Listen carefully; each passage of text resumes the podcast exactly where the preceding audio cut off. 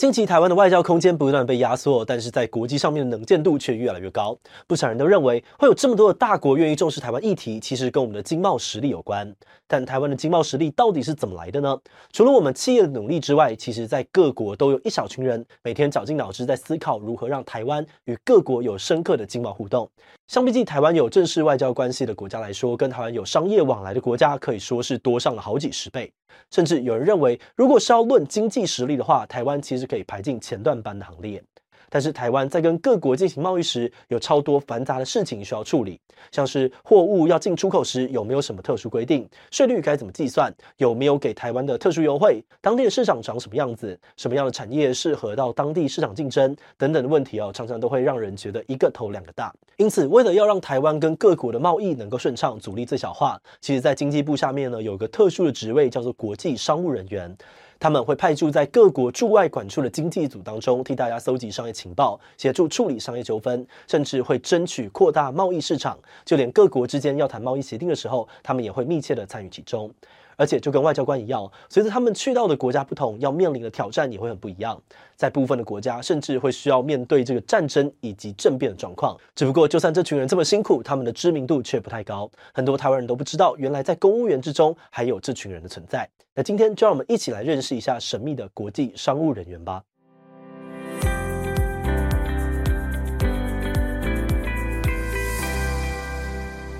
嗨，Hello，大家好，我是志奇，欢迎回到神秘职业大揭秘。那今天要介绍的这个职业有点像是外交官，但是又有点不太一样，因为他们是特别专注在经济贸易领域的国际商务人员。那国际商务人员到底在做什么的呢？今天我们邀请到的是经济部国际贸易局的 Sabrina 跟 Alfredo 来跟我们分享一下他们在帮国家在外谈生意的这个酸甜苦辣。那麻烦两位跟我们的观众打个招呼吧。各位观众，大家好，我是经济部国际贸易局的 Alfredo。各位观众，大家好，我叫 Sabrina，我是新进商务人员，目前分发到贸易局工作快两年了。OK，那可以请你们先简单的帮我们的观众介绍一下什么是国际商务人员吗？这个我们可以请新进商务人员来定义一下。哎，好呀，好好，没问题。我觉得我自己的理解是，商务人员这个这个名词其实听起来很特别，但它其实是隶属于经济部下面，我们也是公务员。然后我们大家可以把它想象成，它是经贸事务的万事通，所以我们要协调国内各个机关的经贸议题，然后就像一座桥梁一样，可以连接台湾啊跟全世界的经贸关系。哦，听起来是一个很重要的枢纽。呃，我觉得国际商务员他其实是我们台湾最佳的呃销售员。那我们在国外服务的期间呢，基本上他都会呃协助我们呃台湾国际的一些展览做广宣，或者是搭建政府间或者民间的一些对话，然后甚至收集我们这个贸易的一些规则，来便利我们的业者能够呃进一步的与其他国家的业者来做一些产业合作。了解，因为我在之前并没有听过这个工作，所以我很好奇的第一件事情是，你们当时是怎么得知这个工作的？这个工作基本上，呃，我们应该就是考试，然后来参加这个啊、呃、国家的特考，但是它比较特殊的一点就是说，因为它必须可能有有一些这个经济或者是贸易的一些背景。那当然，便利一般呃学生在学的，可能就是你念经济啦，或者念国际贸易的这些学生可能会有一些便利性。但是因为这个考试其实还有很多语言的需求，那他考试的内容也有这个语言的项目，所以可能在准备的时候，呃，两两者都必须要兼具。那我们也是大概透过一般同学啦，然后来去这个收取这个考试的资讯。Sabrina 当时是怎么知道这个工作内容的？呃，坦白说，这个考试的知名度可能不是那么高，Okay. 然后它也的确像你刚刚讲的比较神秘。那因为我很幸运，是我之前是在经济部服务，那我在这段工作期间，其实认识了很多商务人员前辈，包括像学长这样的人，然后我觉得他们都是非常有勇气跟责任感的人，很值得尊敬。谢谢。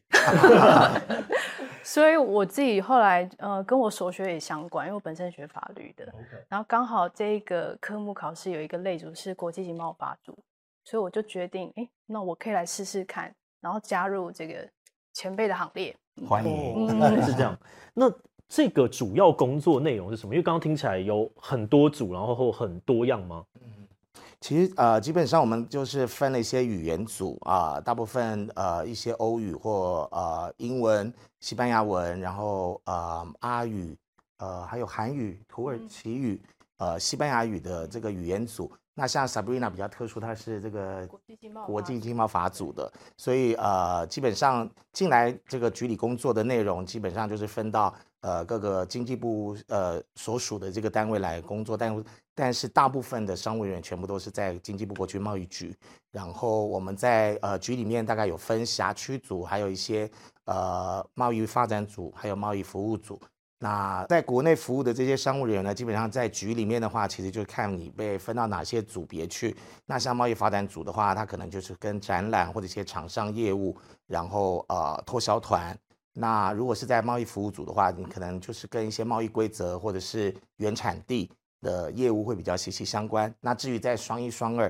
可能就是在这个呃拓展呃这个辖区业务的，譬如说我们的双一可能是亚亚太地区，还有这个纽澳，然后再来最呃熟能详现在的新南向政策。那在双二组的辖区呢，基本上就是欧美、欧盟，然后还有欧洲国家、拉丁美洲跟非洲。所以基本上你涉猎的这个业务，看你分在哪一个组别。哦，所以。基本上这个东西刚刚听起来是一定会外派的，因为要会语言，然后过去嘛？对，您可能在呃局里面服务了大概两年，呃，基本上就会按照长官就会按照你的专长，然后把你派派到国外去服务。那当然，在国外服务的期间，基本上就是配合着这个呃可能驻外单位呃我们的一些既定的一些目标或者是一些工作的任务，然后去呃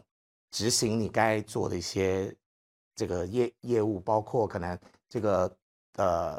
推广我们台湾的一些这个国际展览以外，那可能也会在当地有呃我们的贸销那个贸易拓销团去到国外，你可能要做接待，然后你要帮他们做搭建的一些工作，可能也要找这个当地的工协会来一些合作，然后呃去建立一些双方产业这个合作的一些可行性这样子。了解。那 Sabrina，你有被外派到哪些地方吗？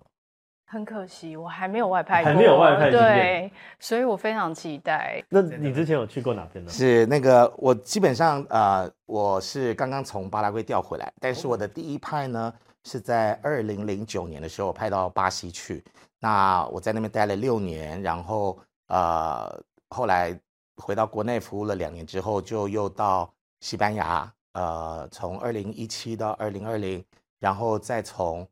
巴拉，呃，从西班牙又派到巴拉圭去，然后总共三个呃两任三个国家。那比较特殊的，我觉得是在呃巴西的部分，因为呃是一个很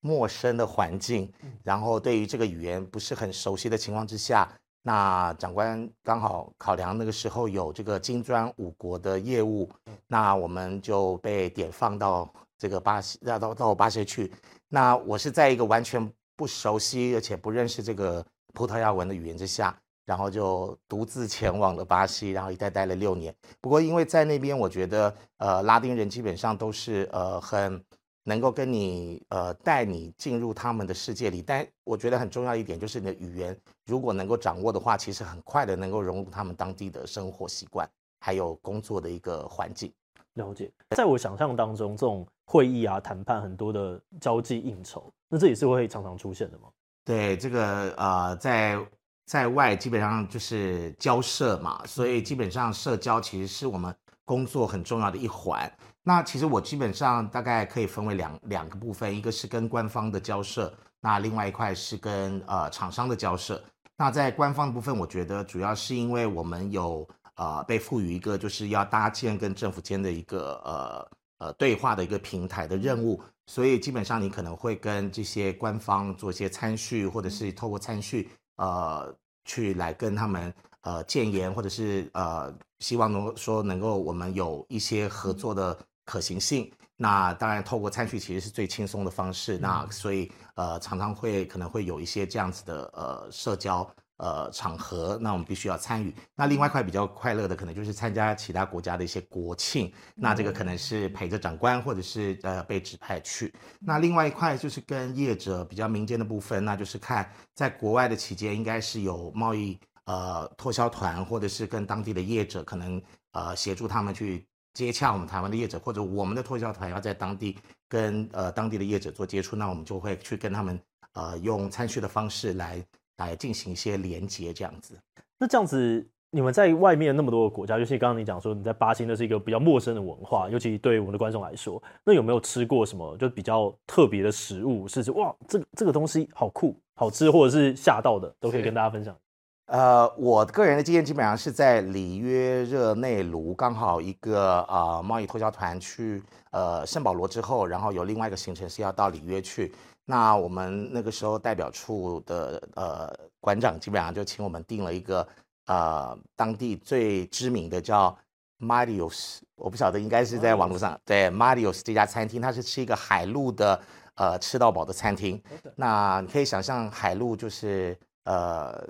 海鲜加上这个，当然巴西最重要就是牛肉这个这个产品。那呃，主要是我觉得他吃的这个呃，应该是说餐厅里面的装潢，其实让人家觉得是非常的富丽堂皇。虽然它只是一个简单的小店，但是它是用整个海里找出来的贝壳所搭建出来的。那这个是让我们蛮觉得很特别的。那餐的部分呢，就是你可以想象龙虾或者是这个天使红虾吃到饱的情况嘛？那这个是让我们。印象最深刻哦，听起来这样子的话，你们外交或工作必备常备要有什么解酒液啊，或者是一些就是防痛风之类的。是，对，我觉得在巴西的痛风餐还蛮多的，还蛮还蛮多的。那譬如说还有内陆的呃一些这种呃比较像这个他们叫做黑奴餐啊，我们叫做 feijoada，它其实就是用这个呃黑豆，然后煮上猪耳朵、猪脚，然后猪蹄膀。然后熬熬制出来的一个很浓的汤是浇在饭上的，那这个是每个礼拜五巴西人都会特别去吃这一道叫 feijoada 的餐。但这个餐基本上礼拜五的工作的呃劳动者会吃以外，呃，另外一个就是礼礼拜六的时候他们的呃午餐时间一般都是跟家人在过的，可是他们会呃就是吃准备这个餐以外，然后还有听这个森森巴舞曲。了解。那呃，刚刚我们讲到就是工作上面的一些小工具必备的小东西，有什么可以跟我们大家分享的？嗯，Sabrina 要不要先跟我们回答一下？没问题，就 是我每天上班啊，每天工作必备的东西，然后我今天也有带来哦，好，看一下，那那，那我就准备一下，就是一颗热忱的心 啊，什么？这这是因为。呃，因为我们的工作呢，在去会议之前，嗯，我们其实需要相当多的准备工作。OK，我们必须。要了解这个会议的议程，然后包括我们国家自己的政策内容，然后所以还有对方国家的政策内容，所以这些东西的准备工作，我觉得需要我们热情的心跟初心，然后才能在那么大的庞大的工作量当中去应付这样的工作。嗯，好，那我们拉回到刚刚讲到说，这个其实你们的工作有没有非常多的国际市场情报相关的一些理解？那你们平常是怎么去搜集这些资料啊？对，我的部分基本上我觉得就是阅读杂志，像我还蛮喜欢呃翻阅这个《经济学人》，然后呃可以参考里面的一些内容，然后另外我也会订阅一些网络的数位媒体的一些新闻，然后可以呃很可以。很及时的充实你一些呃知识，但是因为很多我们国际商务人员可能处理的一些问题或者议题，它必须它有的时候是很及时的，那当下就会可能要有一些说帖或立场，那这些呃工具其实都会帮助你能够呃找到这个最适合的资讯这样子。那我不晓得 Sabrina 这边因为办的业务比较不太相同，嗯，比较在多边部分嘛，对。呃，像在多边的部分的话，我们处理比较多 WTO 的议题。那这一块的话，其实它会有专门的电子报，然后它每天会整理好不同的新闻。那我们定时都会固定上去看这样。然后另外我自己部分的话，因为我通勤时间比较长，那所以通勤的时间的话，我是也可以非常的建议大家可以听，就是国际新闻，大概短短的可能十分钟，你就会了解大概今天有什么样的国际大事。嗯。那呃，我好奇的是，你们在这个过程当中有没有一些参与过印象很深刻的案子？嗯，呃，我的部分基本上是比较娱乐的哈。哦、可以的，可以 的。这其实基本上，因为我在第一次外派前，我在局里面其实就是办理 iPad 的呃双边呃多边的会议。那在办理这个期间，其实我们有大概三到四场的资深官员呃会议。那基本上呃，我记得好像应该都是在第三次吧，我们就会有一个各个代表团的才艺表演。那对才艺表演，对，那都是要有资深官员一起带着这个团队，然后下去演出，或者是编剧，或者是唱歌跳舞，反正任何的十八般武艺你都必须要秀出来。这个是大家都会这样做。对，每个代表团，呃，二十一个会员体嘛，那原则上就是呃，应该是东协的部分是十个国家，那他们是看有一个整体或者是个别国家。那至于呃其他的会员体，就是那十个加上东协。那我们我记得二零零八年，呃，二零零九年那一场，我们是拿了这个呃全 APEC 的第一名，而且是有史以来的第一次，那个是让我最印象深刻的。那我因为办理的那个才艺表演的这个编编剧啊，那还得到了我们这个第一名，然后长官还给了我们一些嘉奖。哦，所以这是一个呃，那时候是一个戏剧吗？那个时候是一个戏剧，我记得那时候好像是苏珊大婶。然后搭上这个，哇，那时候好像还有一个是哦，超人有一个角色，还有超人，然后另外还有一位，呃，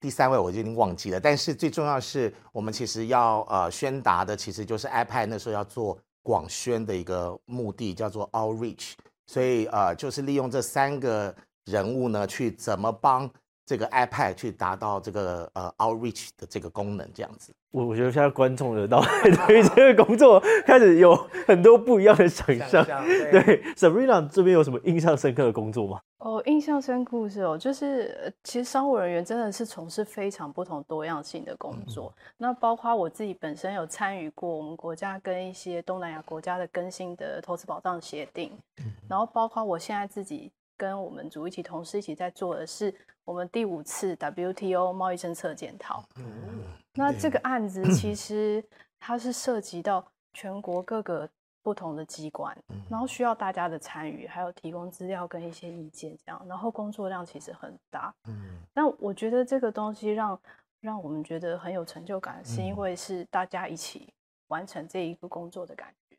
哦，所以像刚刚这个也同时是你成就感最高的。那这边呢，有没有什么成就感？就觉得啊，我从事这个职业真的太好了。我我我觉得呃，成就感不敢说，但是因为啊、譬如说在巴西的时候，呃，我刚好去的那一年是零九，然后服务到二零一五年。那其实，在那六年的期间里面，其实巴西因为采用了保护主义，所以它其实呃做了很多反倾销，还有这个原产地的调查工作。那我们当然都不希望我们的厂商涉入其中，但是我觉得我呃，因为我们台湾其实出口巴西的一些呃防防防品，还有这个呃钢铁，其实蛮多的。那呃很不幸的某某公司当然就涉入了其中，当然被调查。但是我们一直鼓励我们的业者，就是他们的公听会或他们的调查，你一定要配合，而且还要去填呃这个这个填写这个调查问卷，主要就是因为你配合他，你有展现你配合的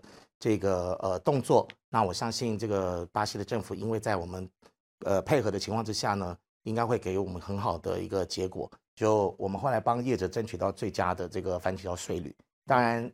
其实事实上。有翻墙税率当然都不好，可是其实事实上涉猎的那些几个国家，包括韩国、中国大陆、呃泰国，呃在其中，那我们台湾其实是拿到最好的这个翻倾销税率，那我觉得那是我最有成就的一个部分。了解。那我们知道，就是成就可能通常也会搭配一些辛苦的时刻，像刚刚讲到这个工作量的非常非常庞大等等的，那有没有哪些会觉得哇，这真的好辛苦的时刻，也可以跟大家分享一下？辛苦的时刻，我觉得应该就是在外派期间想念台湾的美食。Oh, 那我每次出去一定都会带非常多包的台湾泡面，然后还有我们的呃大同电锅。这有没有这个给特地厂商这个利益没有？也就就是我们常用的这些大同电锅啦，然后泡面，呃，我一定都会呃带着去呃到这个驻在国去。那因为其实想念台湾的美食，是我相信每个驻外人员。都一定会的，因为一派就这么多年，然后呃，尤其是在那些国家是比较没有办法吃到台湾小吃的，我觉得应该是最最最困难的。那个时候都大概多久会回来一次啊？其实就看一般呃同事或者是一般驻外人员，他们呃原则上大概休假的时候，应该很多呃时候都会常常跑回来台湾休假。那也有可能因为你个人家庭的因素，可能没有办法呃跟着你一起赴任的，那你这个可能妻子或先生是在台湾工作，那你可能就呃休假的时候你就会回台湾。那呃我我觉得大概每个。呃，商务人员驻外的时候的状况都不太一样，对，理解。那这边呢，有没有什么辛苦的时刻？嗯，我的辛苦时刻不是泡面没关系，毕竟没有外出，对，没外派。就我我自己认为，就是在工作当中，因为我们的工作性质比较特殊，会面临到很多突发状况，而。且它通常都有时效性，所以我们会有时候处在一个压力很大的状态。那我觉得，呃，很好，是因为同事之间可以互相互相扶持，嗯，然后当我们解决问题的那一瞬间，你真的会觉得，哎，就是非常的有成就感，然后体会到什么叫做关关难过关关过。哦，了解。好，那最后如果有一些观众他们想要考这个国际商务人员的话，两位会有什么这样的建议给他们吗？我会想说，就是其实。会建议大家可以广泛的接触各种类型的事物，因为现在其实世界变化越来越快，然后我们商务人员以后要处理到的事情也是不限于过去传统的经贸自由化的议题，然后你可能会接触到很多新兴的议题，比如说气候变迁，或者是供应链。那我觉得大家可以更保有更多的好奇心，然后更多元的去接触，就是世界跟台湾的这些经贸关系。那至于准备考试的话呢，我相信观众们都是非常的聪明，就大家就是一定非常能够知道去哪里搜寻各种的考试资讯。对，那我我觉得基本上刚刚像 Sabrina 讲的，就是很多事物都要去接触，这个是没有错的。那我是觉得这个应该是在考后进来局里面或者进来我们经济部的体系来工作的时候，可以充分准备。我们部长也曾经讲过一句话，就是商务人员要搞贸易，一定要懂产业，这个是很重要的。那但是在考前进来呃部里或局里工作前，我觉得呃很重要就是考试的方式。那我觉得应该是刚刚志祺也讲了，就是从考古题下手，这是很重要的。然后另外呢，我是觉得还有呃，可能在语言的交交换，可能我们现在台湾也有很多外国过来的学生，在有英语系国家或者西语系国家，也可以跟他们做一些语言的交流。那这也可以帮助你在考试的时候能够拿到高分。理解。那你们有要分享一下最近一次的这个报考资讯吗？那今年国际经贸商务员的考试呢，即将在五月底开始报名。然后大家可以在考选部上面查询到相关的资讯。那考试会是在九月。那如果各位观众对于国际经贸商务人员这个工作还有更多的感兴趣的地方呢，也欢迎在贸易局网站上面查询。我们现在有一个计划叫做国际经贸青年培力计划，然后里面会提供很多的培训课程跟研习营，然后欢迎大家参加。好的，好，那如果对报考有兴趣的观众呢，也可以点击我们的资讯栏呢，我们有把网址跟更多的资讯都放在我们的资讯栏，大家都可以去看一看哦。好，那这集就很感谢两位跟我们聊了那么多。那如果大家喜欢今天影片，也不要忘了把影片分享出去，让更多人知道。那今天这一期期就到这边告一段落，我们就明晚再见喽，拜拜。